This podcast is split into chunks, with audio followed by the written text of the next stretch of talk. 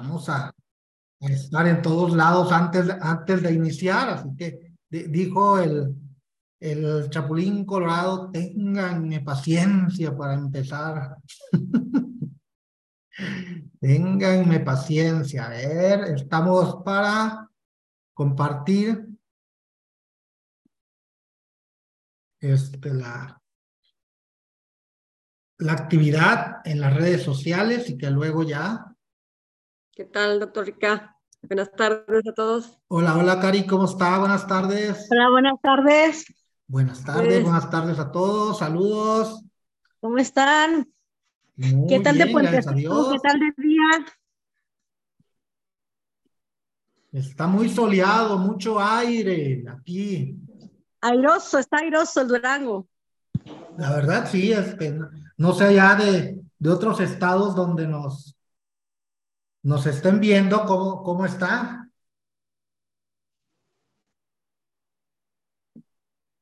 ¿No? Están mudos mis hijos hoy. Qué bárbaro, ¿qué pasó?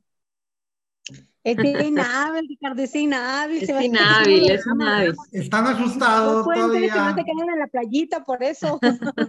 ah, con razón no prenden las cámaras. Bueno, pues se va a perder algo porque va a estar muy, muy, muy padre el día de hoy, ¿eh? Lo... Chiván, Chiván. Bueno, bueno, Chivangur. Mucho aire, mucho aire acá en la sierra. Maigor para Tobatan. Cerrito gordo. Eso es todo. Eso es todo, mi estimado. Muy bien. Pues aquí estamos ya. Déjeme nomás, estoy. Yaku, ¡Eh! ¡Yaku! Muy bien, muy bien. Este, aquí ya, ya estamos este, en varios lugares. Vamos a iniciar, chicos. Permítanme presentar este pantalla. A ver, ¿dónde está todo esto? Ajá, creo que es esta. ¿Qué tal? ¿Cómo se ve? ¿Sí se ve? ¿O está apenas? Sí se ve. Ya, ya se empieza a ver ya. Muy bien, muy bien. Perfectamente. Excelente. Muy bien, chicos, entonces hoy, hoy nos trae aquí un tema por demás relevante para el trabajo que ustedes están realizando. Vamos a analizar un poco todo esto de la taxonomía de Bloom y análisis de reactivos. Ya habíamos comentado, ya habíamos hecho este, ciertas este, actividades donde habíamos hablado de todo esto, pero pues los tiempos cambian, todo este, lo que se vio en un tiempo, pues hay que mejorarlo, hay que modificarlo y hay que entender muy bien este, cómo se da esta taxonomía de Bloom para que sea la base del diseño y elaboración de los reactivos que a ustedes les van a poner en su evaluación. Entonces, vamos a, empezar este, sin más preámbulos de las cosas para que ustedes no pierdan ni un minuto de las actividades que les vamos a presentar. Muy bien. Para empezar, chicos, bueno, ah, yo, yo, este, siempre empiezo con un consejo, con una situación, con algo que nos deje este, analizando y reflexionando sobre lo que vamos a ver. Y mi consejo de esta vez es no pensar en deseos cuando nosotros queremos realidades. Entonces, si nosotros queremos realidades, vamos a enfocarnos primeramente en nuestra evaluación. Esta evaluación que nosotros vamos a tener, ya nos lo dijeron muchos de nuestros ponentes y conferencistas que pasaron, enfócate en la evaluación, enfócate en lo que quieres. Y, y sí, en esta evaluación sabemos que, que hay errores, que no es perfecta. Muchos dicen, que esta evaluación es injusta, solamente está hecho para los que cierto grupo. No. Todo depende de cómo lo veas. Todo depende de cómo nos enfoquemos. Para muchos esta evaluación puede ser maravillosa, puede ser increíble, puede ser divertida. Si te, si te enfocas en lo bueno y en lo que puedes aprender de ellas. Y ahí decía, chinga, chinga, ¿cómo que que, que es buena o, qué puedo aprender.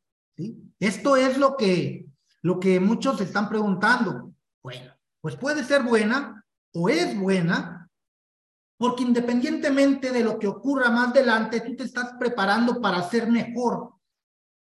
Aunque la meta para llegar al final sea difícil, tú te estás preparando. Es buena porque estás explorando también áreas que según tú ya conocías y dominabas y ahora te das cuenta con todos los ponentes que han ido pasando de grandes hallazgos que desconocíamos de la misma actividad que nosotros estábamos realizando. Y ya lo dijeron en, los ponentes anteriores. Como nos decía este, Sandra el viernes, no hay fracasos, solamente aprendizajes diferenciados. ¿sí? Yo no aprendo, solo gano. Esa es la diferencia entre los que logran sus objetivos y los que se quedan en el camino. ¿Y para quiénes es difícil esta evaluación? Pues bueno, pues todo lo contrario a lo que estamos viendo nosotros. Es difícil para los que no se preparan, para los que no tienen enfoque, para los que no saben qué resultado es el que quieren obtener de todo este proceso y están solamente este, esperanzados a ver qué es lo que se les ofrece. Para los que se preparan para la evaluación, imagínate, para los que se preparan para la evaluación, pero no se preparan para una cotidianidad, para la vida, que es lo que estamos haciendo nosotros. Para ellos, la evaluación va a ser difícil porque si no obtienen el resultado que ellos esperan, ¿qué es lo que va a pasar? Van a decir, mm, esto no sirve, esto está amañado, esto pues yo sabía que no iba a resultar. Eso, para eso sí se les hace difícil esta evaluación. Y van a empezar, después de, de haber no obtenido los resultados que ellos desean, a empezar a echarle la culpa al gobierno, a echarle la culpa a Lausicán, echarle la culpa hasta a Ricardo, porque no dio cursos gratis y los que dio gratis solamente duraban 25 minutos. A ellos, a los que no quieren invertir en su formación, en su preparación, en su capacitación de calidad y esperan que muchas veces el sistema les ofrezca todo esto. Esto es de manera individual y personal, chicos, ¿eh?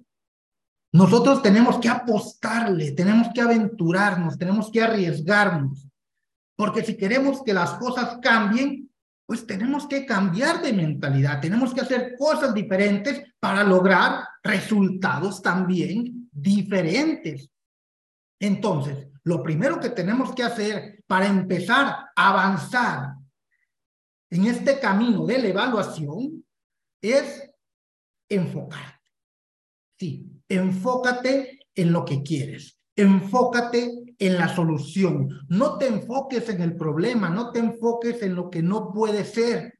No les des a nadie, como dicen, el poder de decidir sobre ti. ¿Por qué el poder de decidir sobre nosotros? Porque muchas veces somos fácilmente influenciados por las cosas de nuestro contexto y eso es porque no estamos enfocados.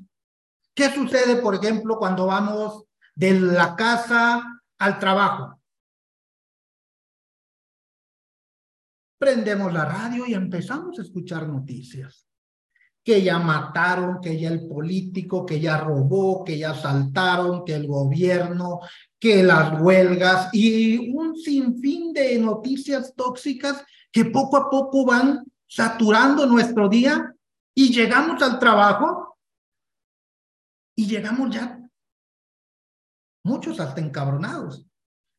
Y se quedan bien, bueno, ¿y este qué trae? Por toda esa toxicidad, todo ese ambiente tóxico que, que venimos trayendo en el carro y lo trasladamos a nuestro ambiente de trabajo. Entonces estamos abriendo nuestro espacio para que otras personas deciden cómo va a ser la relación que yo voy a tener. Y acuérdense, nos los han dicho, nosotros atraemos lo que pensamos. Ahora, ¿en qué estás pensando tú? Tú eres lo que piensas y lo que piensas atraes. Decía Sandra, si nosotros queremos comprarnos un BMW negro, poco a poco vamos a ir, caray, un BMW negro. Y más adelante observamos otros. ¿Por qué? Porque ya lo traemos en la mente y nos estamos programando que queremos eso. Cuando ustedes se enfocan en lograr un objetivo, en lograr pasar la evaluación en realidad y quitan todos esos distractores que los distraen de lo que en realidad quieren, entonces van a lograr lo que ustedes se proponen. Acuérdense también cuando una, una mujer se embaraza, por ejemplo, empieza a ver mujeres embarazadas por todos lados. ¿Por qué? Porque ella tiene un embarazo y empieza, ay, mira, está embarazada, ay, mira, está embarazada. Cuando antes pasaba desapercibido todo eso. Entonces, chicos, ¿qué es lo primero que tenemos que hacer? Enfocarnos y no perder de vista lo que queremos, porque si no, vamos a encontrar distractores en cualquier ambiente. No vamos a poder despegarnos del control remoto, no vamos a poder despegarnos del Face, no vamos a poder despegarnos del TikTok. ¿Por qué? Porque no estamos enfocados en lo que queremos. Chicos, para empezar, ustedes, bueno, muchos de ustedes ya me conocen, mi nombre es Ricardo Reyes y en esta ocasión voy a hablarles de cómo el poder de este enfoque nos va a ayudar a ser efectivos en la evaluación, pero sobre todo para potenciar sus habilidades. Y una sugerencia que yo siempre les hago a todos los con los que trabajo. Todos tenemos un reloj y vamos a diferentes Todos vamos a aprender de una manera diferenciada. Así como nuestros alumnos aprenden de una manera diferenciada, así nosotros también aprendemos de una manera diferenciada. Entonces, no porque alguien vaya más rápido quiere decir que yo no estoy aprendiendo. Yo estoy aprendiendo a mi ritmo, a mis tiempos. ¿sí? Muy bien. Entonces, con base en eso, pues ya ustedes, bueno, la gran mayoría me conoce, aquí estamos presentes y vamos a trabajar en esta ocasión la taxonomía de Bloom. Y para empezar, me gustaría hacer unas preguntas aquí. A ver. ¿Quién de ustedes quiere participar en este jueguito de cartas? Que levante su manito, a ver. Y le voy a decir de cómo, va a estar la dinámica. ¿Quién me quiere apoyar? A ver. ¿Quién levanta su manito? A ver, no tengan miedo, no tengan miedo, no les va a pasar nada. Que no les haya pasado. A ver, Ara. Vi que levantó la mano. Y luego ya, Jaisi. Con tres, uno más. Uno o una. ¿Quién digo yo? Ah, Patricia está queriendo levantar la mano. ¿Dónde está Patricia? Allá está. Excelente. Ahora, agarre una hojita. Una hojita que tenga ahí en su escritorio y una pluma.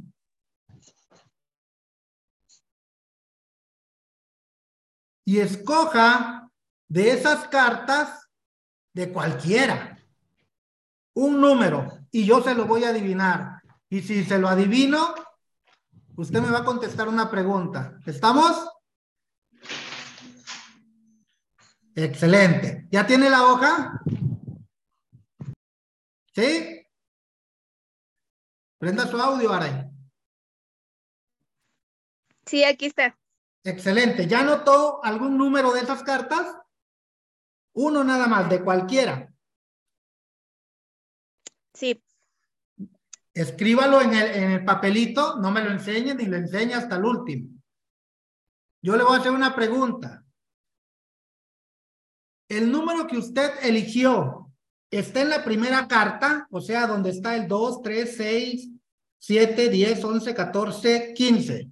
¿El número que usted eligió está en esa carta? No. No. ¿Está en la segunda? Sí. ¿Está en la tercera? Sí. ¿Y está en la última? Sí. El número que usted eligió, ahorita lo voy a poner en la pantalla. El número que, que usted eligió fue el 13.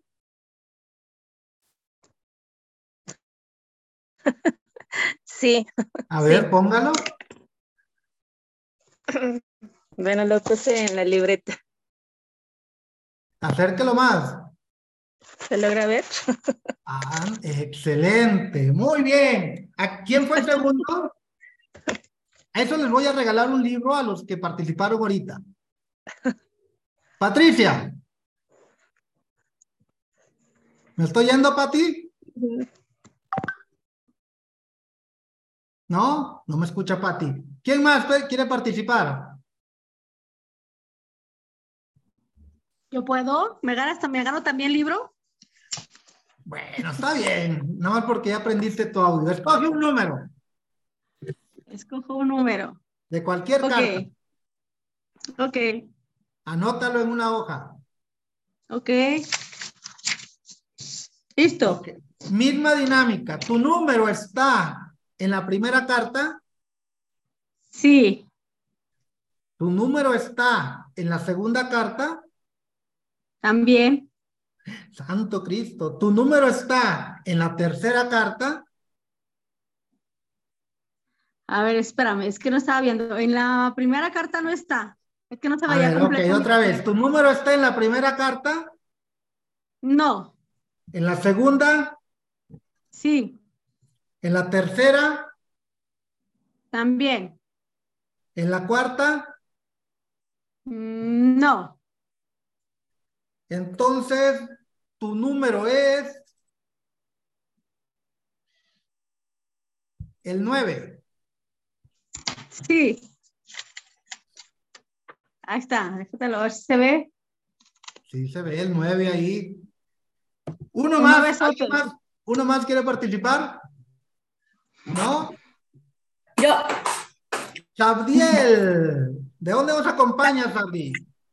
De Guasave, Guasave, Sinaloa. Guasave, Sinaloa, muy bien. Escoge un número, Sabdi. De cualquier carta. Espérame, porque ando buscando una pluma. Santo Cristo. Ah, te ves todo el montón de ropa sucia que tiene allá. No. Ahí voy, espérame.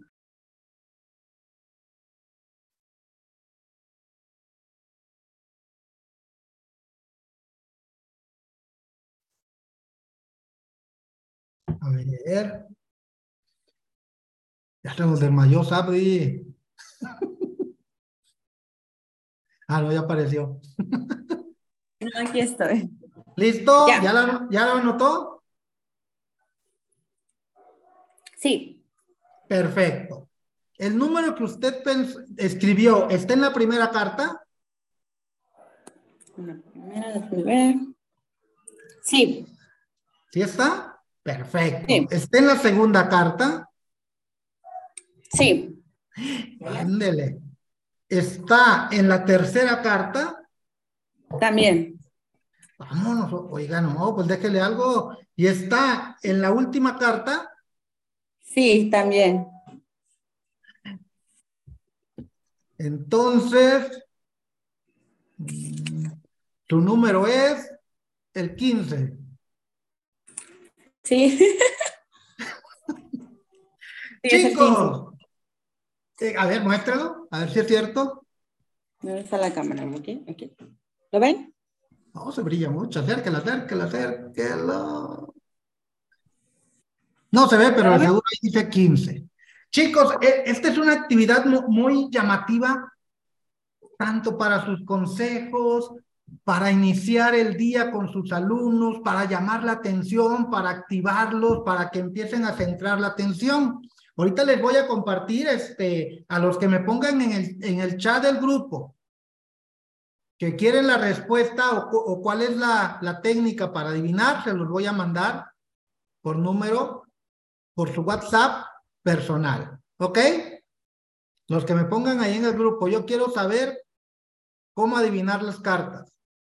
Se los voy a mandar. Y a los que participaron les voy a mandar un libro de estrategias y técnicas para trabajar en los grupos. Yo soy bien dadivoso. ¿Sí? ¿Qué les pareció? ¿Está padre? ¿Les gustó? Excelente. Está excelente, ¿eh? y, y, así como esta les vamos a compartir varias más. Bueno, pues dejémonos de adivinar cartas y vámonos, ahora sí. Déjenme nada ver en el chat que nos pusieron 9 y 15, Ariadna. Ah, ah, ya, ya, ya, ya nos pasamos, Ari. Muy bien. Chicos, esto es lo que yo les venía comentando desde la otra vez. ¿Cómo aprendemos? Con esta pirámide del aprendizaje. Yo les dije, vamos a empezar a formarnos, no solamente en el ámbito conceptual, en el ámbito pedagógico, que ustedes sepan todo lo que viene en la evaluación, sino también vamos a prepararnos para que empecemos nosotros a interactuar con este conocimiento. ¿Qué fue lo que hicimos ahorita al inicio? Interactuar con el conocimiento. Y entre más interactuemos con él, mejor vamos a apropiarnos de él.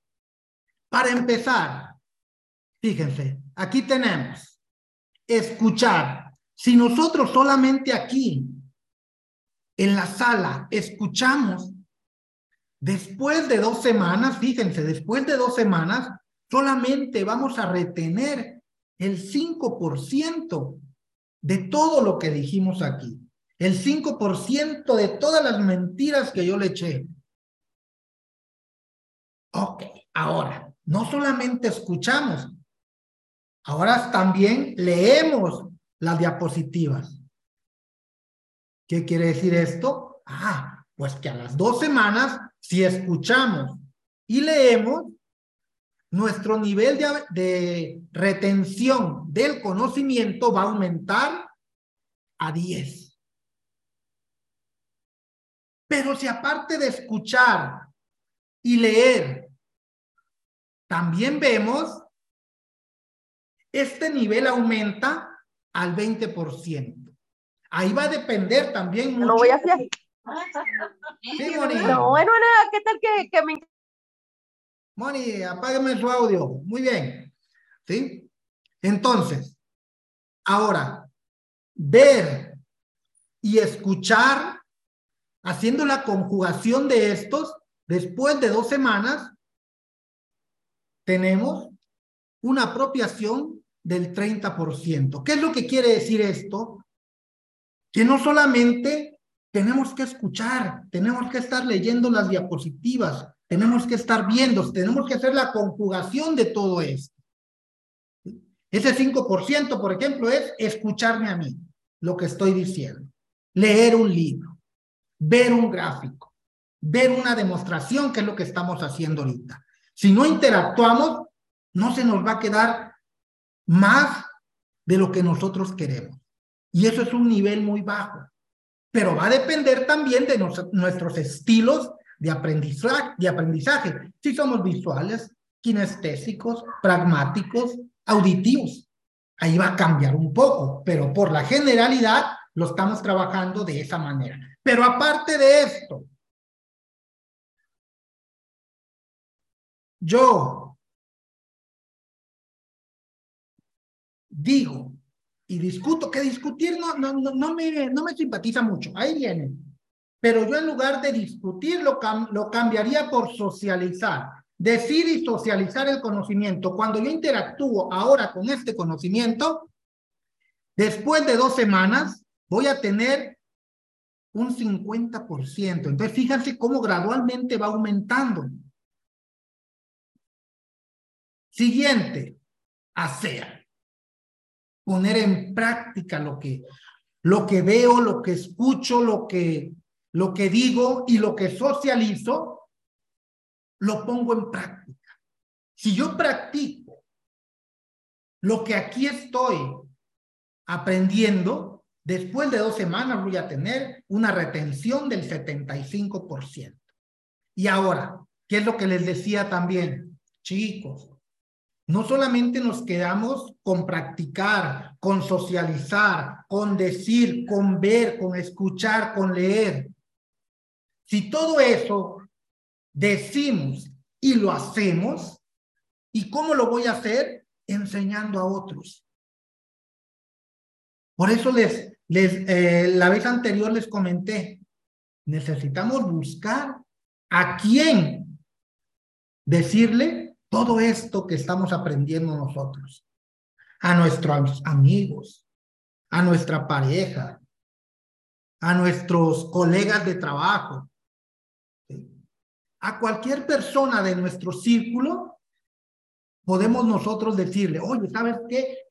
Hoy aprendí en la pirámide de Edgar Dale el aprendizaje se logra una mejor retención cuando yo y empiezas a enseñarle a la otra persona y qué es lo que sucede, pues bueno, entonces hay una mejor apropiación de este conocimiento.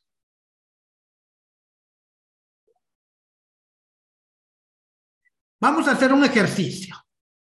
Los que puedan, prendan su camarita. Los que puedan. Los que no, no la prendan. ¿Sí? Si no se han bañado, no la prendan. Si ya se bañaron, prendan.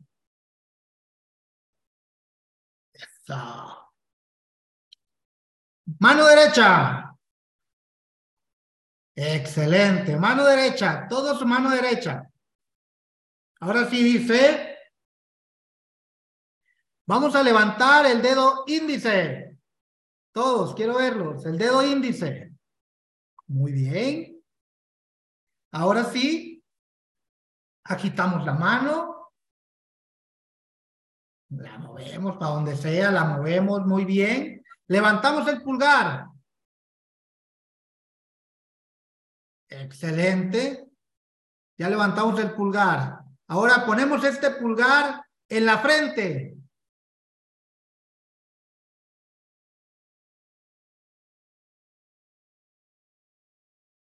¿Dónde me estoy poniendo yo el pulgar? ¿Qué pasó?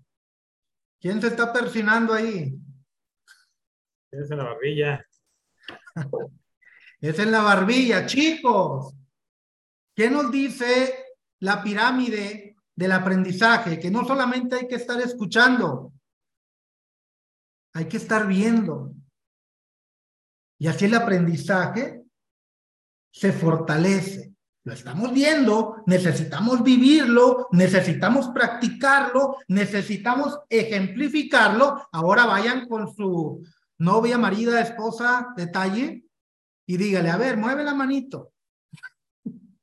Levante el pulgar, practíquenlo y van a ver ustedes cómo mejor se apropian de este conocimiento. Entonces, ahí vamos con esto, chicos. ¿eh? ahí se ve evidenciado que en realidad esto sí cumple las especificaciones. No solamente es ver, perdón, escuchar, también hay que estar viendo. Y son dos canales diferentes. Muy bien. En esa hoja que muchos agarraron, anoten ahora tres personas o a tres personajes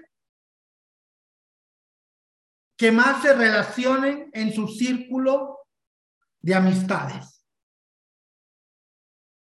Anoten a tres.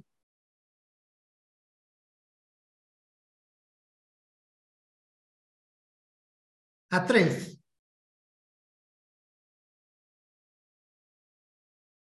Cualquiera. Tres personas. ¿Ya? Excelente. Ahora, ¿qué actividades realizas con ellas? Anoten ahí, ¿qué actividades realizan ustedes con estas personas? ¿O qué es lo más cotidiano que hacemos nosotros?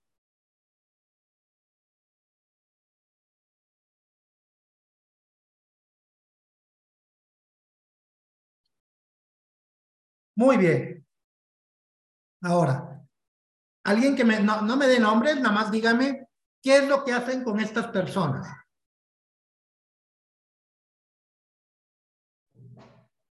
¿Alguien que lo quiera comentar? Pues mucho de conversar convivir, salir a comer, planear, etcétera. Excelente. ¿Quién más? ¿Alguien más que nos comparta? Eh, jugamos, platicamos. ¿Qué más? Excelente. ¿Alguien más? ¿Qué hacen? Yo comparto estrategias, juego con las personas y río. Excelente, chicos. ¿Se acuerdan lo que nos decían del enfoque, de lo, de lo que platicamos hoy al inicio, de lo que han platicado con los demás asesores y conferencistas en relación al enfoque? Que nosotros, dijo uno, dime tu agenda y te diré quién eres. Dime tus amistades y te diré hasta dónde vas a llegar. Porque nosotros somos la imagen de las personas con las que nos rodeamos. Ahorita nosotros estamos enfocados en una meta. Estamos enfocados en un objetivo. Si nosotros las personas ahorita que comentamos, que mencionamos, nos ayudan a fortalecer ese objetivo que yo tengo planteado adelante. Pero si ahorita en este momento esas personas no cumplen o no me apoyan para lograr esos objetivos, entonces aguas.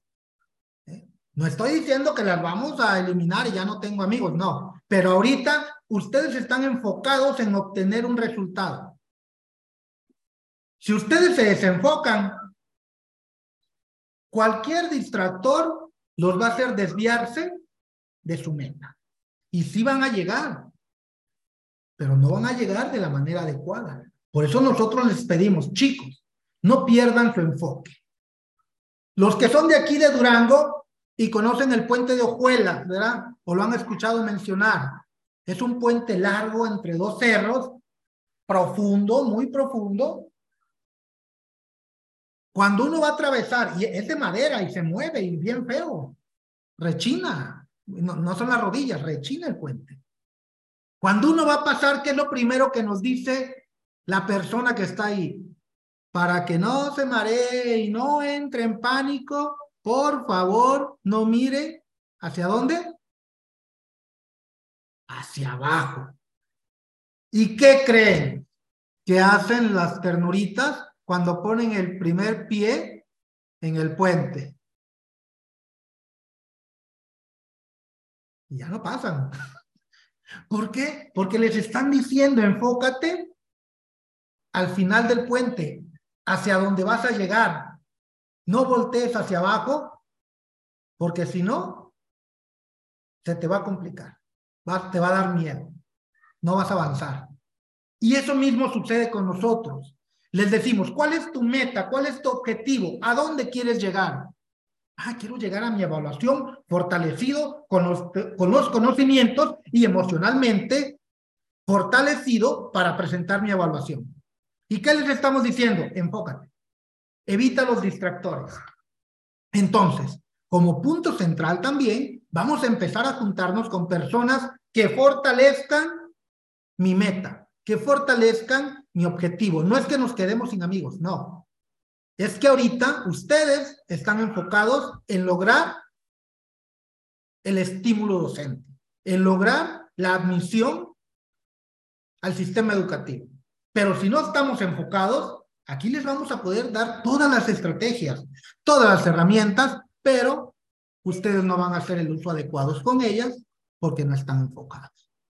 Entonces, si ustedes quieren sacar el máximo provecho a estos conocimientos que se les están dando, no perdamos el enfoque. ¿sí?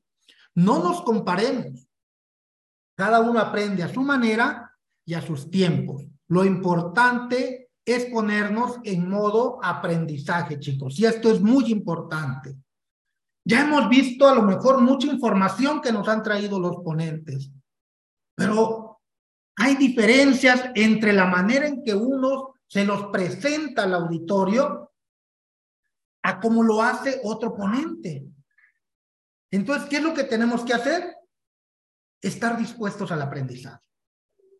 No decir, ah, es que eso ya me lo sé, ah, es que eso lo vi, ah, es que eso lo dijeron, ah, es que si estamos con esa mentalidad, híjoles, no vamos a aprovechar. Lo, lo más difícil es desaprender lo aprendido.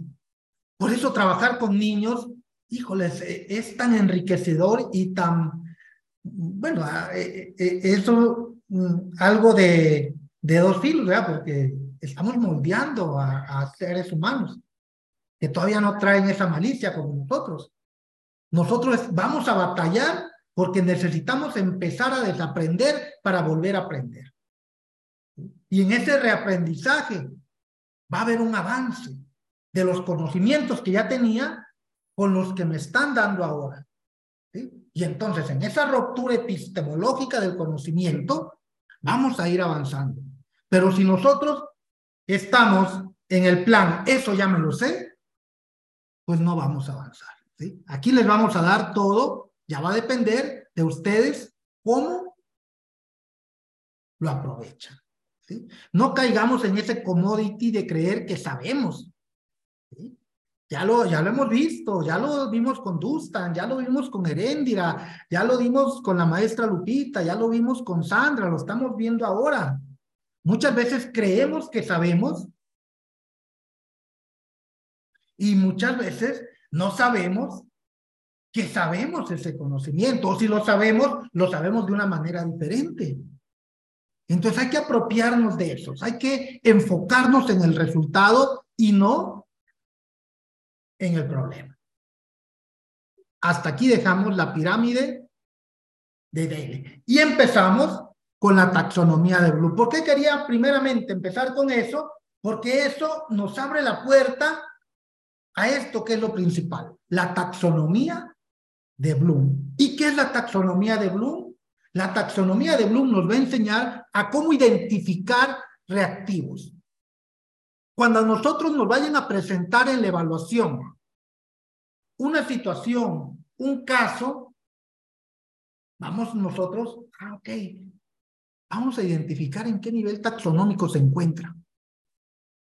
Uno, dos o tres que son conocimiento, comprensión de aplicación. Los demás se, se presentan muy escasos, porque estamos trabajando bajo un enfoque por competencias, y el enfoque por competencia nos habla de un saber, un saber hacer y un ser, un conocimiento, una habilidad y una actitud. Un saber, saber hacer y ser, un qué, un cómo y un para qué. Esos son los tres niveles taxonómicos y con base en ellos trabajamos el enfoque por competencias y esos están en estos niveles que estamos viendo aquí. Conocimiento. En este nivel de conocimiento nos dice que se puede definir como la habilidad para retroaer a la memoria o recordar hechos sin comprenderlos necesariamente. ¿Y cuáles son los verbos que se ajustan a este nivel taxonómico uno son organizar, reunir, definir, describir, enumerar, listar, memorizar, eh, citar, recordar, anotar. Esos son algunos de los verbos taxonómicos del nivel de conocimiento. El otro es el de comprensión. Y el nivel de comprensión dice, se puede definir a la comprensión como la habilidad para comprender e interpretar información aprendida. Y fíjese cómo empiezan a cambiar los verbos. Asociar, construir, diferenciar, identificar, parafrasear, reconocer, seleccionar, discutir, contrastar algunos de ellos. Entonces, cuando nosotros empecemos a ver el reactivo, rápidamente, ah, este es el nivel de comprensión. ¿Por qué? Porque no quiere que yo lo aplique. No quiere que yo lo conozca. El reactivo me está diciendo que yo lo comprenda. Por eso los niveles taxonómicos, por eso muchas veces, cuando algunos que han presentado la evaluación dicen, es que todas las respuestas contestan el reactivo. Pues sí, sí lo contestan parcialmente, pero ¿cuál de ellos? ¿En qué nivel taxonómico está la pregunta para que con base a ese nivel taxonómico la contestes? Siguiente. Permítame bailar suelto. Aquí. El de aplicación. Ahora sí, dice. Se puede definir a la aplicación como la habilidad para utilizar material aprendido en situaciones nuevas. Por ejemplo, trabajar en ideas y conceptos para solucionar problemas. Y aquí en la aplicación, pues obvio, vienen los verbos taxonómicos que son aplicar, emplear, ilustrar, demostrar, manipular, producir, dramatizar, solucionar, examinar, por mencionar algunos de ellos. Todos estos verbos, entonces, sí hay una gran diferenciación y en esto es en lo que nos tenemos que enfocar. ¿Qué nos está pidiendo el reactivo? ¿Qué nos está pidiendo? Que lo conozcamos, que lo comprendamos o que lo apliquemos. Eso es lo que vamos a empezar a diferenciar. Y ya cuando diferenciemos, ah, me dice que lo comprenda, busco dentro de las respuestas el nivel de comprensión, porque puede estar una definición y aunque conteste la pregunta, no esté en el nivel taxonómico que me lo están pidiendo. ¿Sí me explico? Por eso la diferencia. Por eso conocer esto. Bueno, entonces déjenme, vamos a dejar de compartir en nuestras redes sociales. Ya este, ay, ¿dónde le doy? ¿Dónde le doy? Antes de lip, lip, lip. Ay, ¿cómo se deja de compartir esto? Díganme, muévanme la manito. Tu, tu, tu, tu. A ver, dejo de compartir aquí porque ya, y ahorita, ahorita volvemos. Punto. Ah, aquí está. Ah, quería verlos. ¿Cómo están? Es que nada más veía la lámina. Voy a dejar de transmitir en directo porque esto pues ya es nada más de ustedes. Adiós. Y ahora sí, vuelvo aquí en los niveles taxonómicos. Excelente. Para eso son estos niveles, chicos para que ustedes empiecen a identificar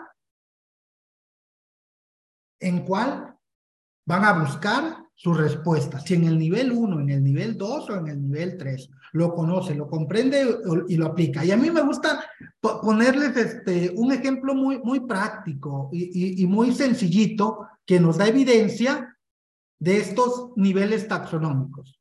Y, y, y, yo les digo, por ejemplo,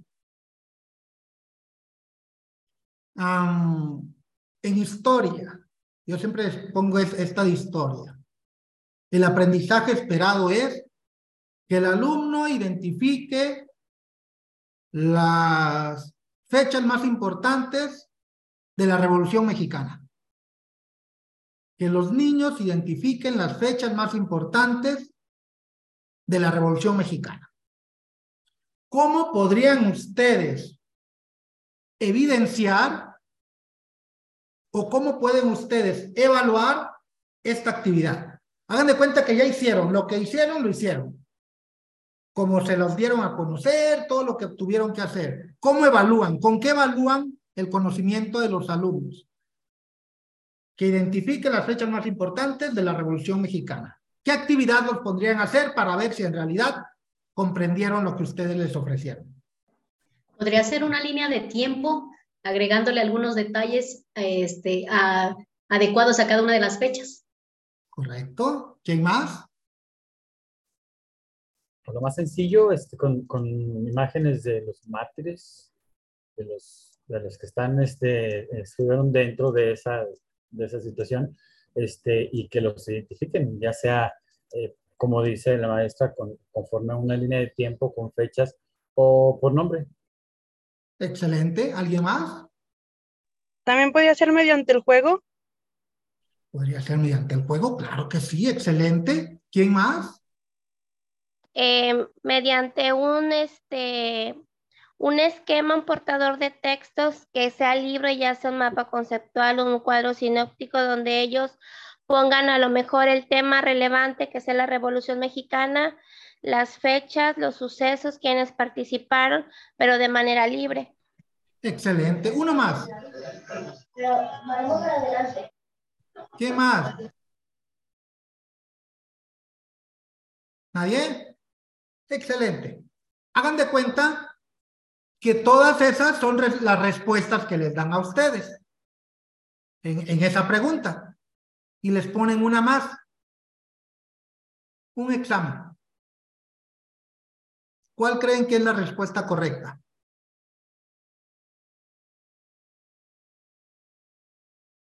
A ver. Todas. ¿Eh? Todas, maestro. Cham, tirra. No. Porque, porque, bueno, el examen es cuantitativo, pero todas las maneras de evaluación podemos evaluar de manera formativa, cualitativamente el aprendizaje de los alumnos. Pero solamente vamos a elegir una. Usted no nos deja elegir cuatro. A través de línea del tiempo. Línea del tiempo, línea del tiempo. Chicos, si su examen fuera hoy, ya nos hubieran, diría un profe muy conocido por ahí, por algunos, ya nos hubieran hinchorizado. No, no. ¿Qué estamos viendo con la taxonomía de Bloom? Hay que identificar primero el nivel taxonómico en el que nos están haciendo la pregunta. ¿Y en qué nivel taxonómico estaba esa pregunta? ¿En el 1, en el 2 o en el 3? ¿De conocimiento, de comprensión o de aplicación? Conocimiento, porque es memorización de las fechas que ya se tienen. Es que identifique, nada más, no nos pide otra cosa. Es la aplicación, ¿no? Porque el alumno trans es la de aplicación, ¿no? Porque el alumno transfiere la información y Solo luego pregunta fechas. la aplicación. que identifique las fechas Nada más, no, no les pide que las comprenda, no les pide que las, eh, nada más que las identifique. 1985, ¿cuándo eh, sucedió la Revolución Mexicana? ¿En qué? Sí. ¿En 1800 qué? Mil, perdón, 1900 qué? 10. 1910. Si nos pone eso, está bien porque solamente está identificando. El nivel, el nivel taxonómico es de conocimiento. Sí, es de conocimiento. No hay que irnos a, otro, a, otro, a otro nivel más que de conocimiento. Por eso muchas veces decimos, es que yo contesté la correcta. No, no contestaste la correcta, porque solamente te estaba pidiendo que lo identifique. Y ustedes se fueron hasta escenificación, una línea del tiempo es una creación. ¿sí? Algunos manejaron comprensión y no nos está pidiendo eso. Solamente me está pidiendo que lo identifique. Chicos, por eso la importancia de la taxonomía de Bloom. Y eso es lo que nos va a marcar la diferencia entre ustedes y los demás. Hay que empezar a identificar el nivel en el que no se están haciendo el cuestionamiento porque imagínense, si todas esas preguntas nos las, perdón, esas respuestas nos, la, nos las dieran, ¿por cuál nos íbamos? Por lo más práctico que hacemos. Y ahí, ¿de quién es el error? Si nosotros estuviéramos trabajando ese aprendizaje esperado, ¿de quién sería el error? Si el alumno reprueba, ¿del maestro o del alumno? De nosotros. Porque les estamos dando un, un conocimiento y le estamos diciendo que nos dé evidencia de otro conocimiento. ¿Sí? Es como si estuviéramos hablando de peras y, manzanas y en el examen le pidiéramos la distancia de la Tierra al Sol. Dirá, cabrón, ¿y eso cuándo lo vimos? ¿Por qué? Porque no estamos hablando sobre lo mismo.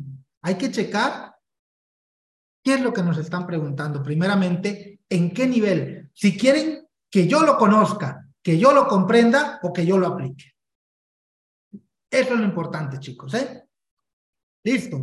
Y, pero esto, obvio, nos lo va a ir dando la práctica. Un dibujo y un examen, dice Angélica. El dibujo quedó descartado, el examen puede ser. Lo estamos trabajando ahorita. Pero el dibujo es una creación y no nos pedía creación, nos pedía solamente conocimiento, ¿sí? Entonces, esta es la taxonomía de Bloom, chicos.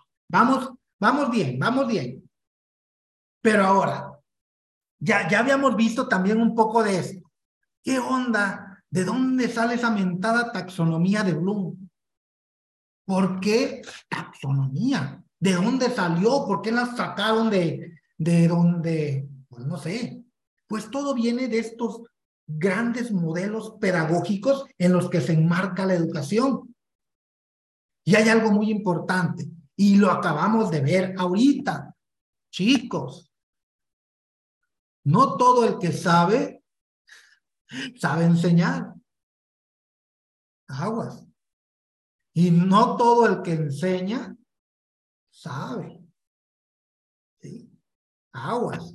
Para entender este enfoque, chicos, entonces, primeramente, si nosotros entendemos este enfoque por competencias, casi, casi les aseguro que ya tienen el 80, el 90% ganado de su evaluación. ¿Por qué? Porque es mejor ir dando pasos seguros que andar atinándole como dijimos ahorita.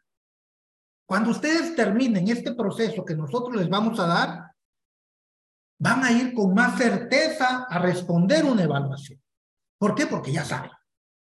Ya les dimos las herramientas, ya les dijimos cómo, pero si ustedes pierden ese enfoque y por cualquier lado se van, se distraen, bueno, ya, ya, ya, ahí ni cómo ayudarlos, ¿eh? Muy bien. Entonces, una competencia es la integración de conocimientos, habilidades, actitudes y valores que ustedes ya se los han rezado como el Padre Nuestro y el Ave María en, desde que inició esto. Conocimientos, habilidades, actitudes y valores. Sí, conocimiento es el nivel uno. Habilidades es el nivel dos. Actitudes y valores es el nivel tres. Que garantizan con esto que la evaluación que nosotros hagamos a nuestros alumnos sea lo más objetivamente posible para evitar cometer un asesinato con, con la evaluación que hagamos.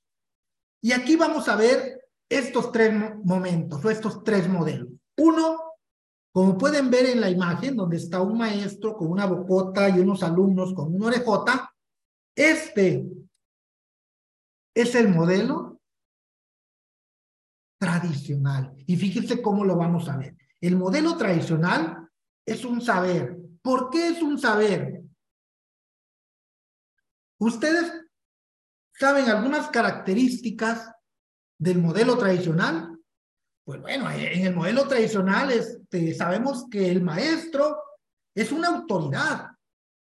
El maestro es prácticamente un dios ante todos los alumnos que casi ni lo pueden tocar. El conocimiento que él da a sus alumnos no se refuta, no se duda, no se cuestiona.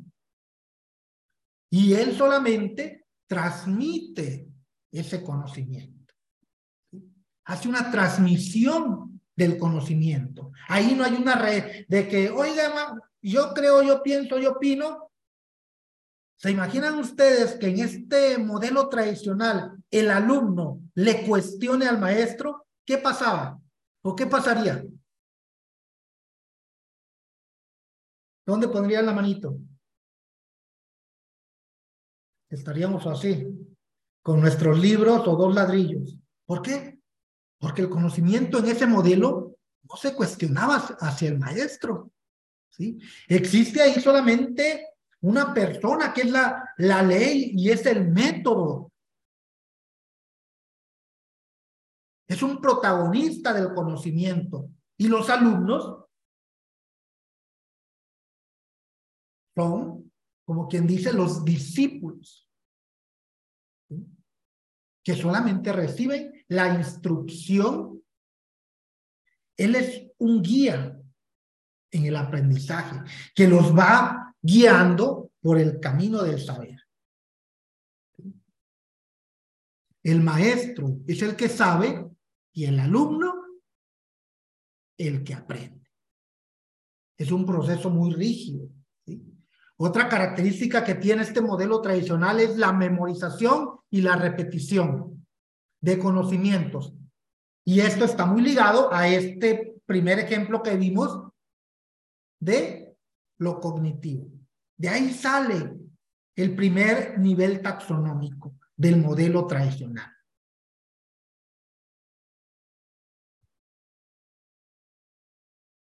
El siguiente, chicos, es el modelo conductista. Si ustedes ven aquí en la figura, ya empezamos. Ya empezamos con, con una diferenciación ahorita de, de, de conocimientos. Dice, ¿y por qué? Porque allá muy lejos, lejos, lejos, dijo, dijo Shrek, hubo los padres del, del conductismo observaron en el comportamiento humano que somos nosotros, este, aprendemos con base a estímulos. Y lo llamaron, por ejemplo, estímulo-respuesta, premios y castigos. Pavlov empezó a trabajar con los perritos, Skinner con los ratones, y así observaron que en las especies se aprendía mediante esa dinámica, estímulos, premios y castigos. Pero posteriormente a eso, pues ya vinieron otros, otros grandes este, aportadores a la pedagogía y suavizaron, ¿verdad? Suavizaron este término de castigos y premios y le pusieron estímulos positivos y reforzamiento que es lo mismo, pero ya no querían que se dijera castigos y premios. Vamos a llamarle porque así vamos este, a no ser tan agresivos, estímulo positivo y reforzamiento. Entonces, en este, en este modelo donde el ser humano responde a castigos y premios, nos dimos cuenta también que hay una manera de enseñar y es cuando nace el modelo de calificaciones. ¿Por qué nace el modelo de calificaciones en este momento, en este modelo? Porque empiezan a poner escalas numéricas que van del 5 al 10. Del 5 al 10. Y se le da un significado al 5 y al 10.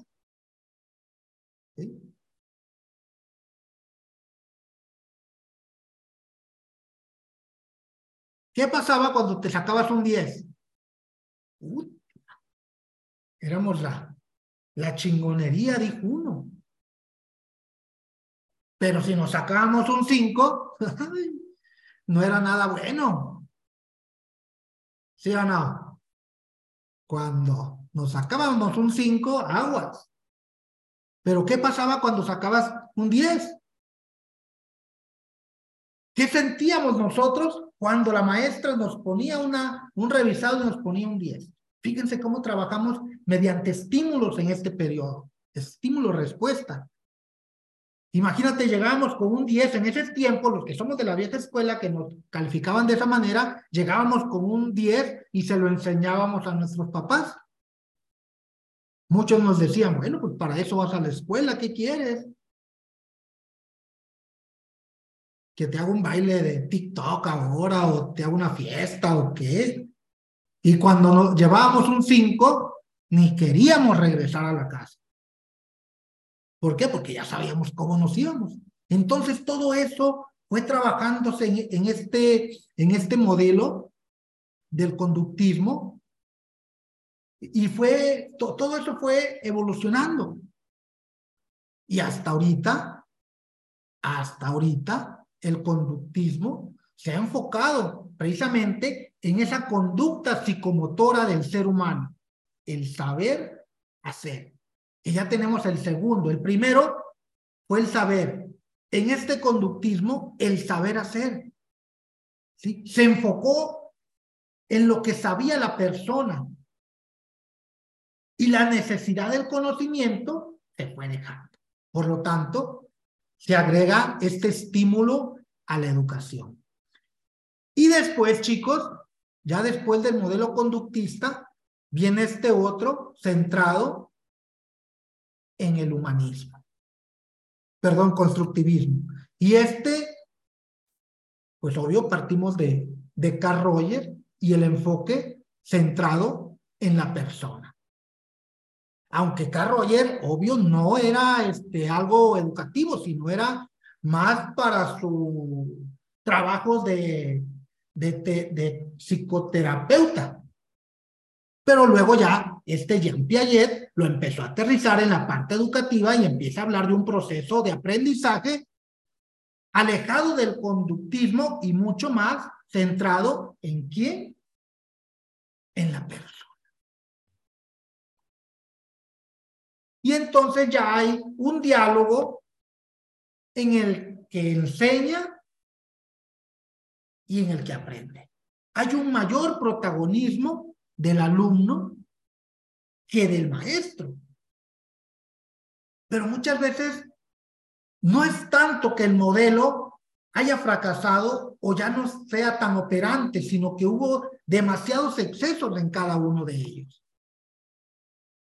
Ahí es donde nacen ya estos tres, que ya los tenemos. En el primero es el saber, en el segundo el saber hacer y en este es el deber seis. De ahí se toma el enfoque por competencias. ¿Por qué enfoque? Porque antes nos centrábamos o en el tradicional o en el conductismo o en el constructivismo. Y en este enfoque se agarran los tres. Por eso se habla de un saber, de un saber hacer y de un ser. Ya no son aislados. Y esa es la ventaja de este enfoque. Esa es la ventaja de este enfoque. Es alejarnos y observar los tres de una manera articulada. Eso es enfoques por competencia. Eso es un saber. Un saber hacer y un saber ser.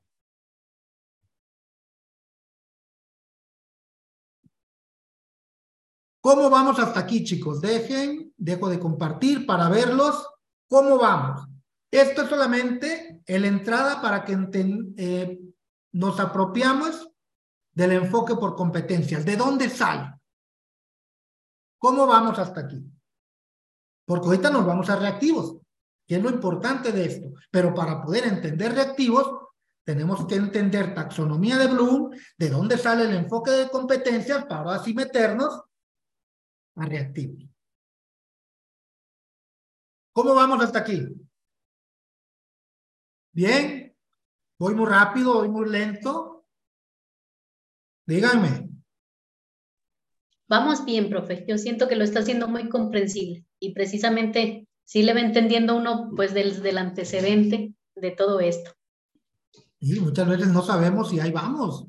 Ahí vamos a gritos y a sombrerazos, que el problema no fue de, del enfoque por competencias, la manera en que nos eh, lo dejaron caer, dicen, y, tuvimos que, ir trabajando con base a la práctica, a la experiencia y al aprendizaje de, nuestros errores.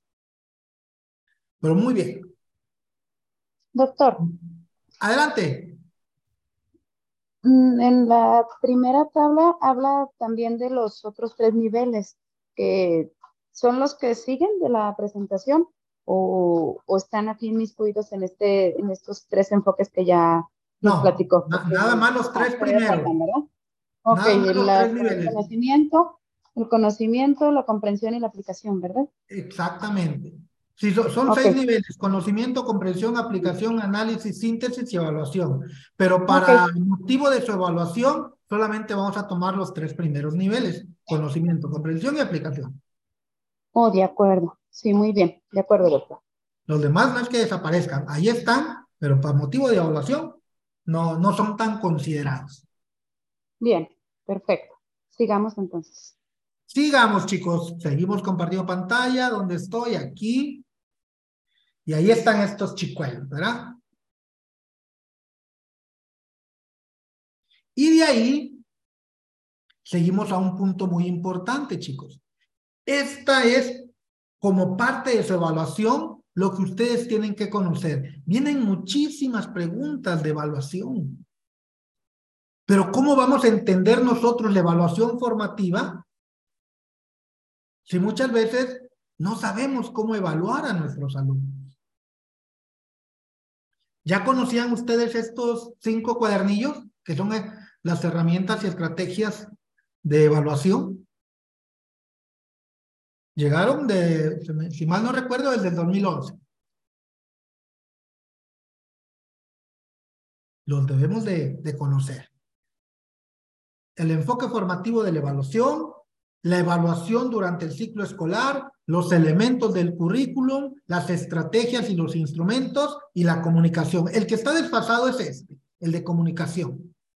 Ese sí ya, ya está muy desfasado. Pero estos cuatro, los primeros cuatro, necesitamos también empezar a apropiarnos de ellos.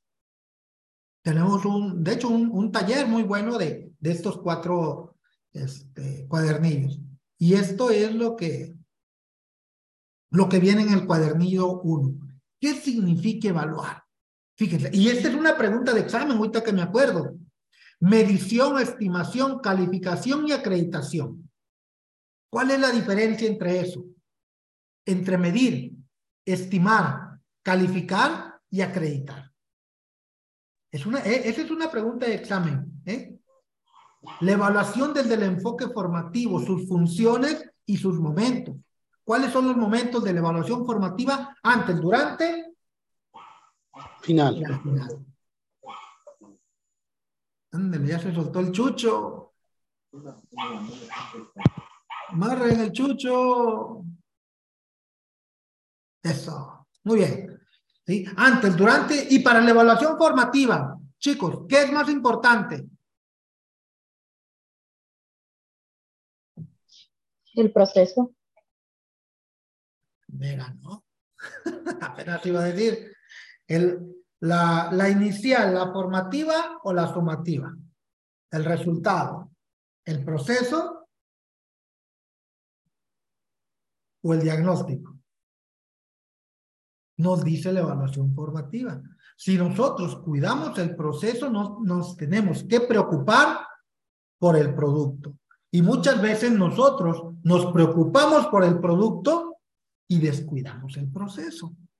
Por eso la importancia de, de conocer estos cuadernillos. El, el cuadernillo 2, la evaluación durante el ciclo escolar, evaluar para aprender, la planificación, sugerencias para evaluar y apoyar a la diversidad. Esto, los elementos del currículo, ven lo normativo, Vienen los principios pedagógicos, evaluar para aprender, la evaluación desde un enfoque formativo, sugerencias para utilizar los elementos curriculares en el enfoque. Pero este, este nos está dando, híjoles, todos los ejemplos de cómo podemos utilizar diversas técnicas e instrumentos de evaluación. Porque muchas veces confundimos la técnica con el instrumento. Por ejemplo, aquí estamos viendo que la técnica es la observación y el instrumento es la guía de observación.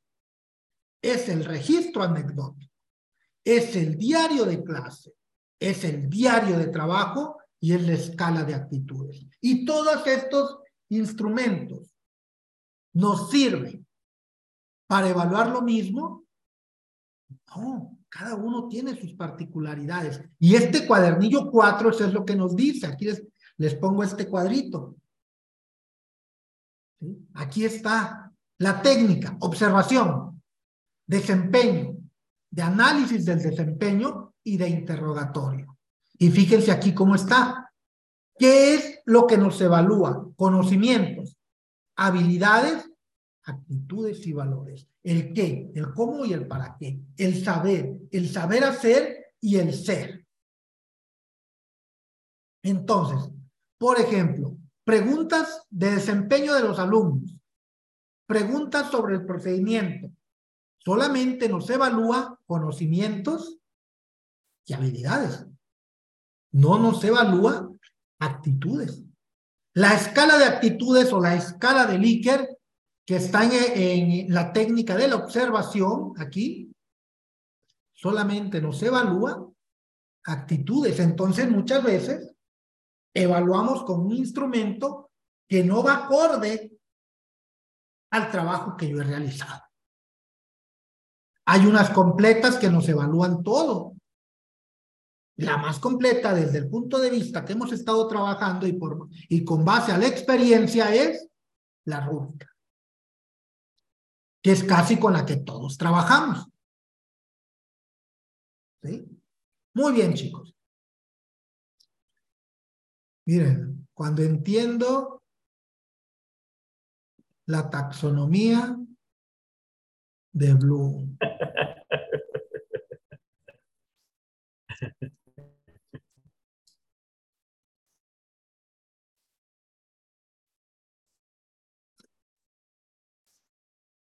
¿Cómo ven?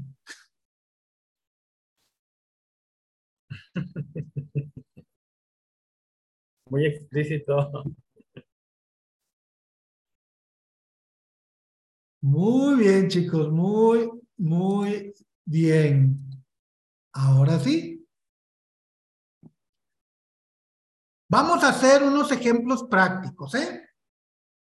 Vamos a hacer unos ejemplos prácticos. ¿Por qué? Porque tenemos que pasar de lo conceptual, lo procedimental y lo actitudinal.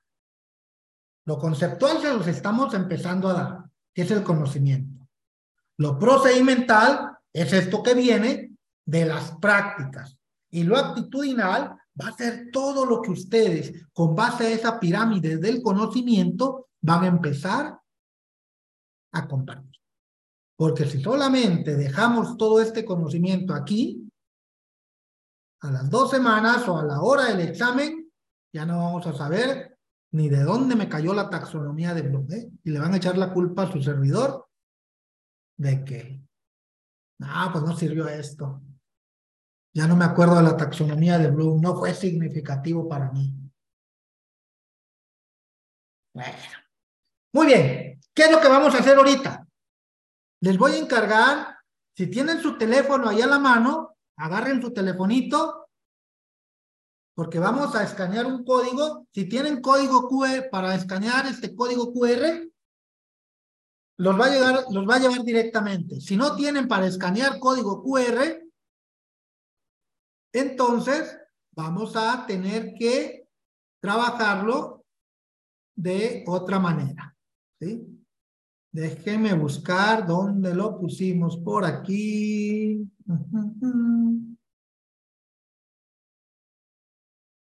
A ver, vamos a dejar de compartir. Aquí está. Permítame. Volvemos a poner todo aquí.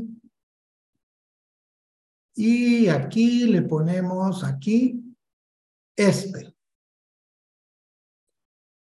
Si tienen eh, teléfono que escanee, vamos a escanear este código para que nos lleve. Si no, déjenles pongo aquí en el chat, van a darle clic a ese link y nos va a llevar a un cuestionario de quiz. ¿Sí? Ahí vamos a contestar las siguientes preguntas. ¿Sí? Ingresamos.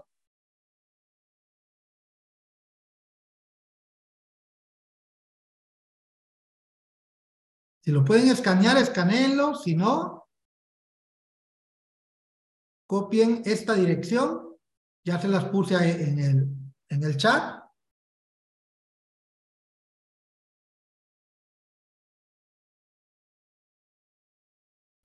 quiero verlos que ingresen.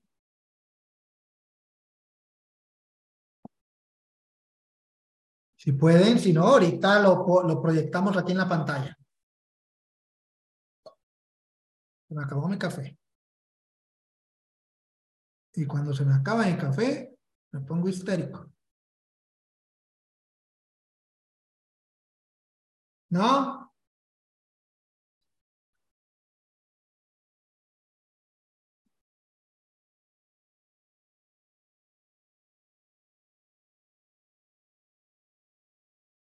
No se han unido, dice. O de que se los comparto aquí en la pantalla, si quieren.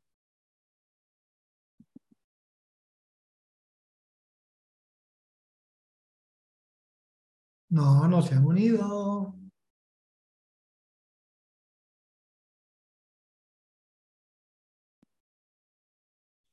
Entonces déjense los proyectos y ustedes van contestándolo aquí en la pantalla, ¿eh?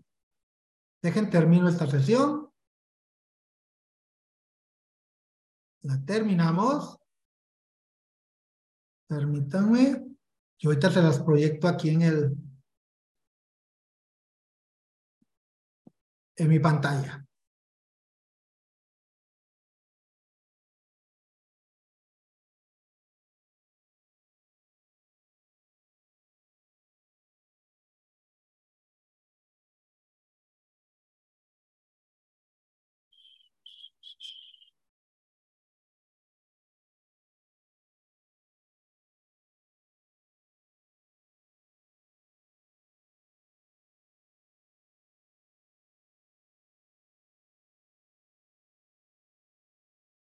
No, no, me quiere presentar. ¿Cómo puede ser eso posible?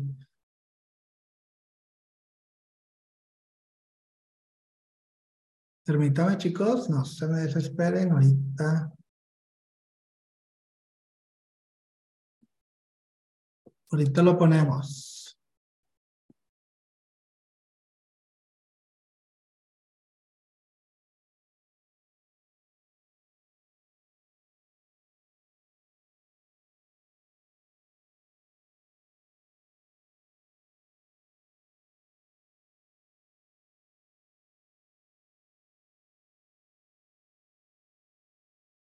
No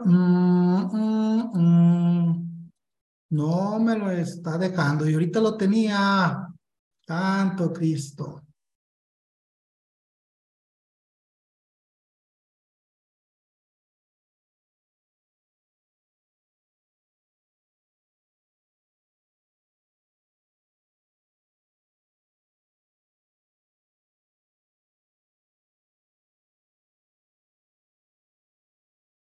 No, no me lo quiere. Nimos. Ok. Voy a poner otras aquí. No me quiso esas del quiz. Entonces, permítame compartirle unas de acá.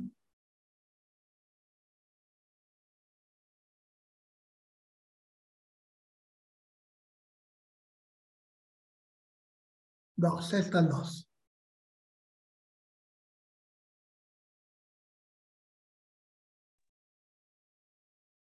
Los que estamos en el celular todavía seguimos.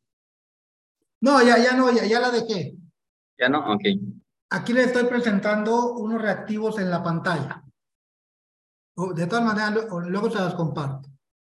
Fíjense, tenemos un reactivo. Vamos a empezar a ver qué es lo que, lo que este, necesitamos hacer. Dice, en una escuela se han incorporado dos profesores en su primer año como docentes.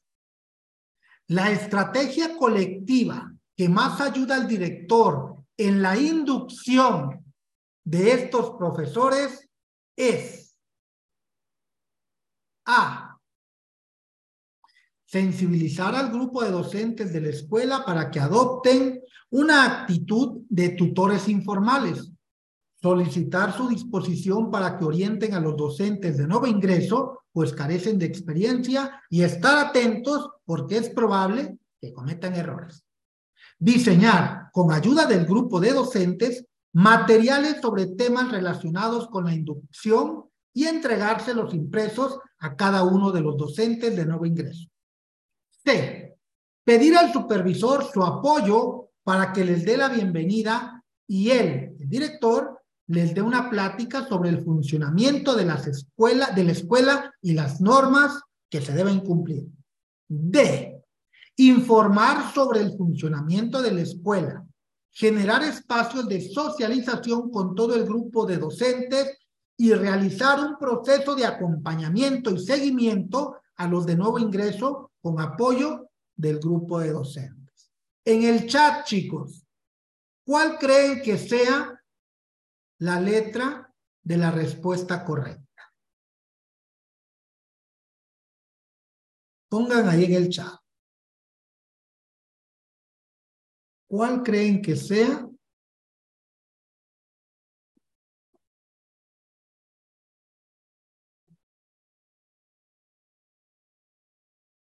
La D, todos están yendo con la D.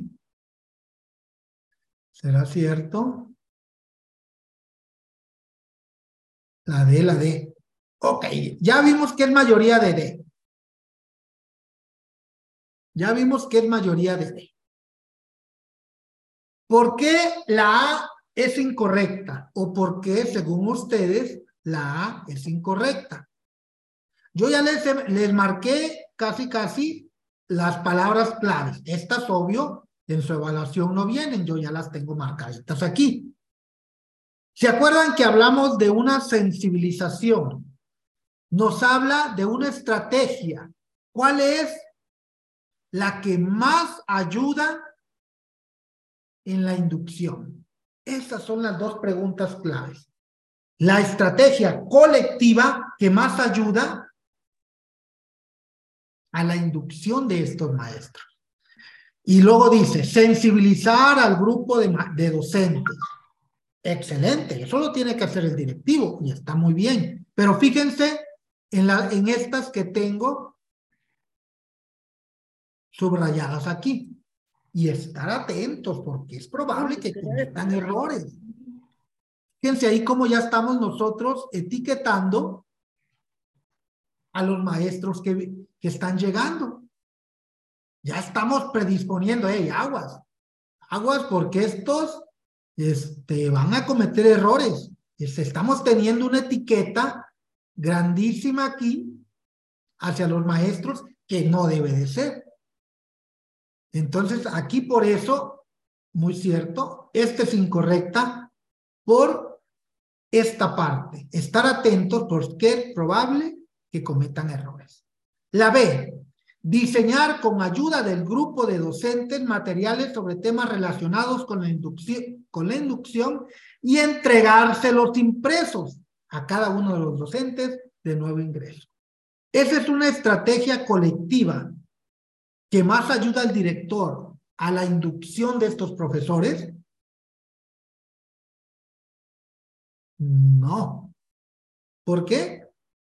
Porque esto lo puede hacer cualquiera, entregarse, entregarle materiales impresos. Una inducción no es entregar materiales impresos a los maestros. Una, una inducción es un acompañamiento. Y las, por eso es incorrecto. Y la, y la C dice, pedir al supervisor desde aquí, pedir al supervisor ya no es una estrategia colectiva. ¿Por qué? Porque la estrategia colectiva es con el personal de la escuela. Y el supervisor es una persona externa de la escuela. Y ya no es una estrategia colectiva, ya es solamente alguien que está dando la bienvenida y le dé una plática sobre el funcionamiento de la escuela y las normas que debe seguir. Con base en esto, ¿cuál sería la correcta? Exactamente esta. La D, brindar información sobre el funcionamiento de la escuela, generar espacios de socialización con todo el grupo de docentes y realizar un proceso de acompañamiento y seguimiento a los nuevos ingresos con apoyo del grupo de docentes. Muy bien, chicos. Creo que la primera nos salió bien.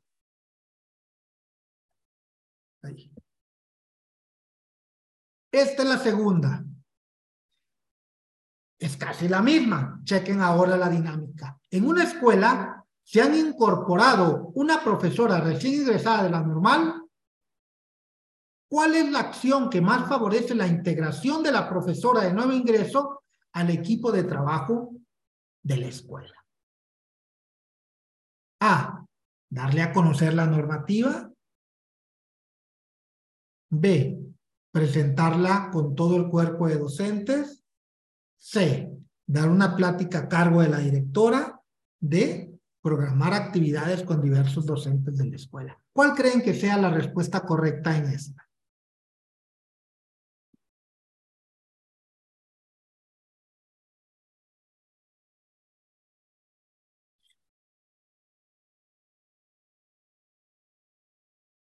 Pongámoslos igual de nuevo en el chat.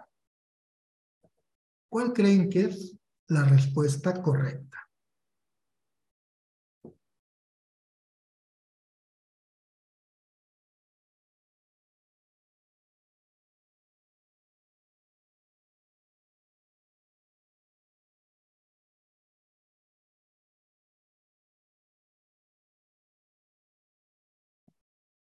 Están en la B, la B, todos están con la B.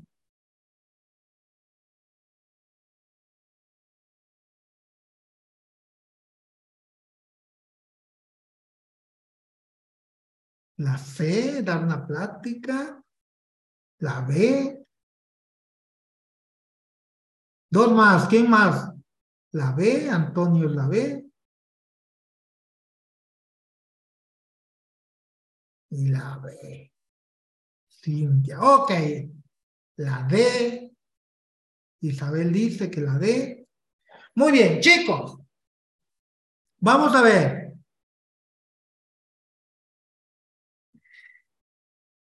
Nos dice, ¿cuál es la acción que más favorece la integración de la profesora de nuevo ingreso al equipo de trabajo de la escuela?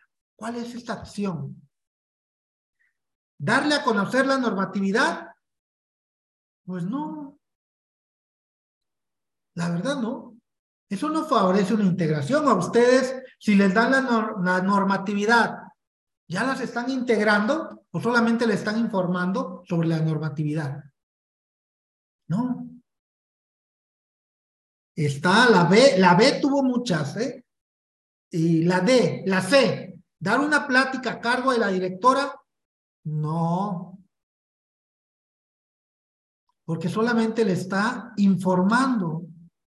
No hay una integración. Es lo mismo que dar el tríptico, la tiene ahí en la dirección y le da toda la información y la forma en que se distribuyen las responsabilidades. Entonces, no, no hay una integración con el equipo de trabajo, sino simplemente una información de todo lo que se hace en la escuela. Entonces, entre la B y la D. Es la respuesta correcta. Y la respuesta correcta en este caso es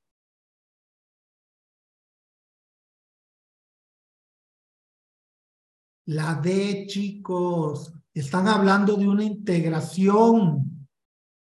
¿Por qué? Presentarla con todo el cuerpo docente de la escuela, así como con el personal administrativo, los alumnos y los padres de familia. O programar actividades con diversos docentes de la escuela para que en diferentes momentos compartan con la nueva profesora las formas de trabajar del plantel. ¿Con cuál de estas creen que hay una mayor integración de la profesora al equipo de trabajo? Que la pasen por todos los salones, que la presenten como Miss Universo o que se relacione con el personal. ¿En cuál creen que hay una mayor integración? Con la de diferentes actividades en diferentes momentos. Exacto. Entonces, fíjense, chicos, esto es lo que vamos a ir nosotros viendo poco a poco de cómo empezar a hacer estas diferencias. Ahorita, obvio, nos tardamos un poquito, analizamos este, cada uno de los reactivos, pero ya cuando ustedes este, vayan a presentar la evaluación, pues obvio, esto tiene que ser un poquito más rápido. ¿Y cómo vamos a lograr que esto se dé un poquito más rápido? Pues con la práctica, con la práctica, práctica y práctica, y seguimos practicando.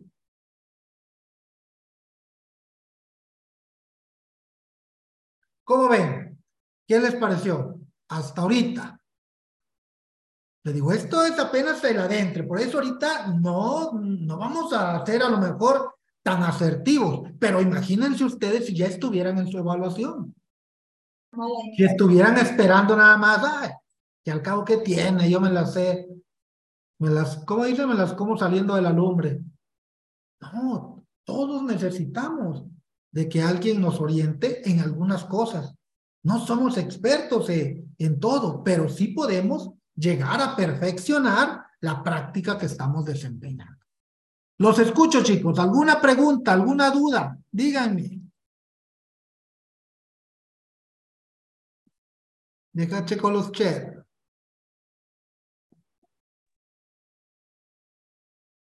Interesante, doctor. A, pesar de que, de que, bueno, yo he practicado en los quiz y en los simuladores, pues siempre a veces se, se va una, este, porque siempre va a haber un distractor. En las respuestas siempre va a haber un distractor que parece que fuera la respuesta correcta. En este caso, en el de la profesora, decía presentarla. De hecho, presentarla es una de las actividades de integración, pero es una actividad inicial. Pero para poder integrarla, sí se tiene que compartir, se tiene que relacionar con todos los profesores y aprender a compartir el conocimiento, aprender a compartir las habilidades, las estrategias docentes y las experiencias docentes para que se pueda integrar la, la compañera maestra. ¿Qué estábamos viendo en la pirámide del conocimiento? ¿Cómo se aprende mejor? Diciendo, escuchando, leyendo o socializando y compartiendo y enseñando. Socializando, compartiendo. Aplicando. Muy bien, entonces desde ahorita, terminando, ¿qué es lo primero que vamos a hacer? Compartir lo aprendido, porque si no, mañana ya se les va a olvidar. Compártanlo, socialícenlo, coméntenlo, tuiteenlo. ¿Qué más, chicos? ¿Alguna otra pregunta?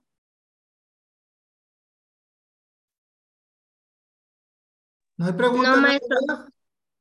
Maestro, por decir, yo ahorita detectando mi, mi error o mi área de oportunidad, yo me quedé con la primera palabra que es integración. Yo me quedé con esa y ya no terminé equipo de trabajo. Entonces me quedé con la primera, dije integración. Empiezo a leer las respuestas y busco cuál se familiarice más con la integración de la maestra. Digamos, ahí fue mi error de nada más quedarme con la primera palabra que yo detecté o identifiqué. Me faltó la otra, que era el, final de la pregunta. Sí, y, ya las teníamos subrayadas. Mañana va a venir el doctor Jesús Velázquez y él nos va también a clarificar un poco todo esto. ¿eh? vamos a aprendiendo. Estamos trayendo gente que en realidad conoce y sabe de evaluación. ¿Sí? Entonces no se la pierdan, no entren tarde, entremos a, a la hora que deben entrar. ¿sí? ¿Qué más, chicos? ¿Alguna otra pregunta? ¿Algo que quieran comentar al respecto de la actividad del día de hoy? Yo. Adelante. Este, entonces, en esto también jugaría un poco la lógica. Todo entra en juego. Desde los saberes previos que tenemos nosotros como docentes, nada más que obvio, va a depender de, de nuestro proceso que vayamos nosotros, en el cual nosotros vamos a participar. Si vamos de nuevo ingreso, si vamos en promoción vertical o si ya nos estamos preparando para horizontal. Van a ser los, los tipos de cuestionamientos que nos van a hacer. Por lo general, a los de nuevo ingreso se van muchos del nivel taxonómico 1, porque en teoría no tienen la práctica suficiente para poder este, plantearle muchas situaciones y casos. Entonces se van más por el nivel taxonómico 1. Obvio, no, no se descartan los otros, pero sí el 1. Los de horizontal, pues obvio se van a la práctica porque ellos ya tienen la experiencia y van a demostrar lo que saben. Y los vertical, pues bueno, se van a un ideal. Por eso necesitamos conocer los, los perfiles, criterios e indicadores que marcan la función en la cual están desempeñando su trabajo. Pero cada uno de esos, pues ya se particulariza con el asesor de ustedes. Profe. Adelante, Ernesto.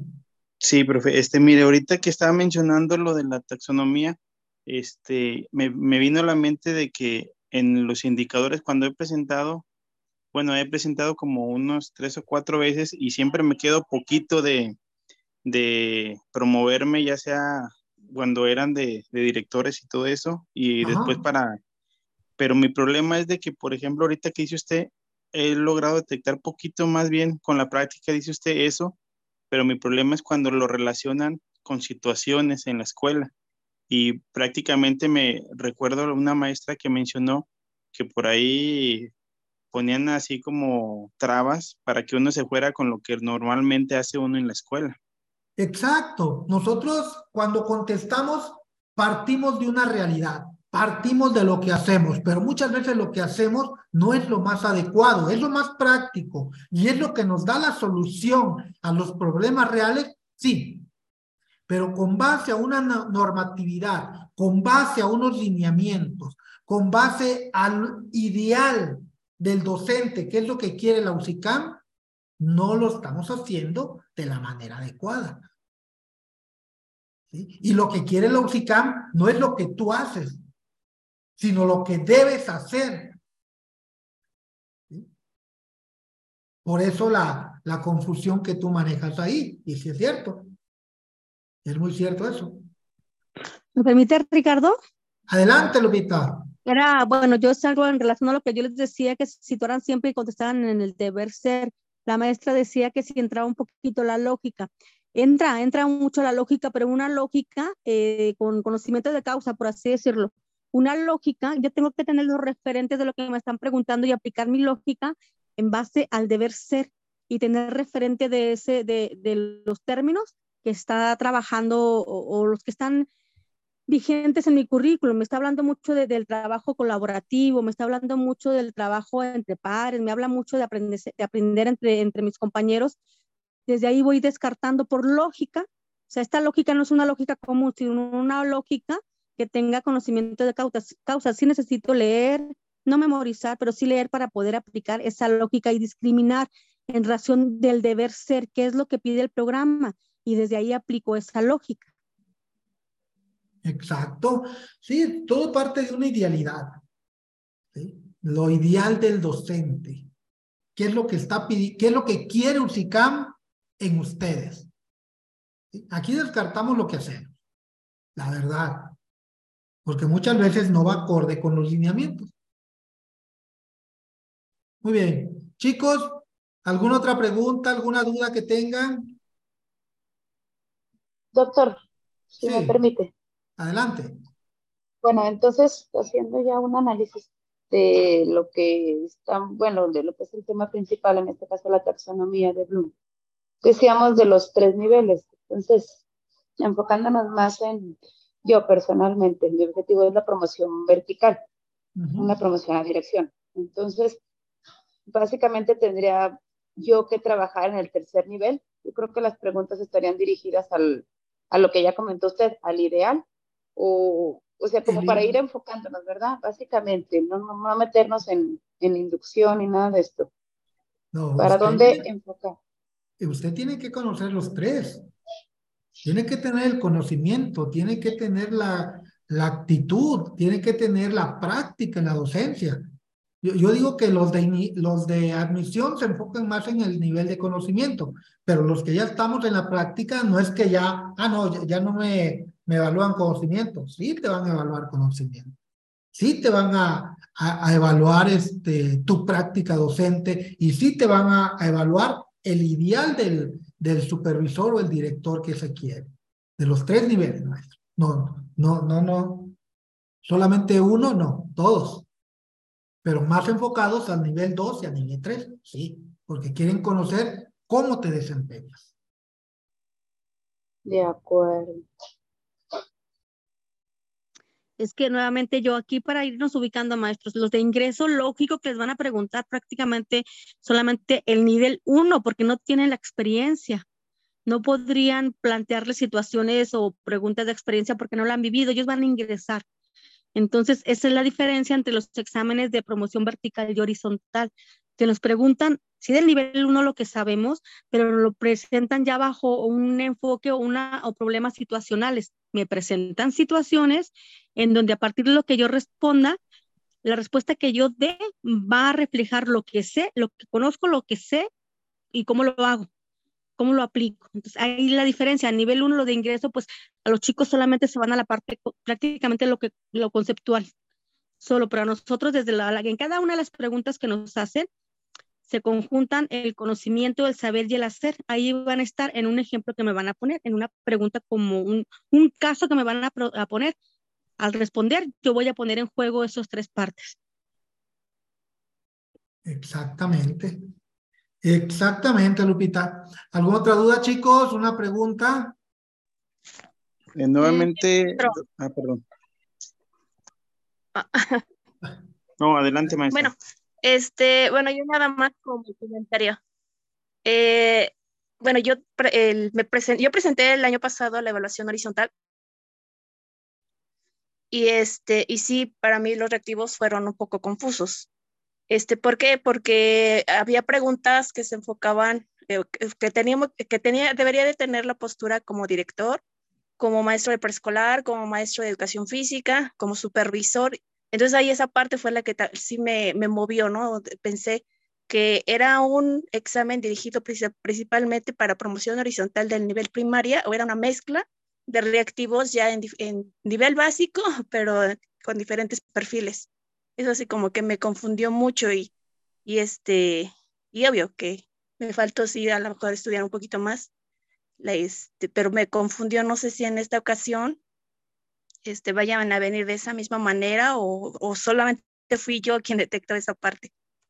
No, sí, sí vienen de, de diferentes niveles. Si hacen cuestionamientos de diferentes niveles, no hay así algo específico. Obvio, sí se enfocan más en, en el tipo de proceso que va uno a, a presentar, pero sí preguntan de, de todos. Algunos hasta de secundaria les preguntaban.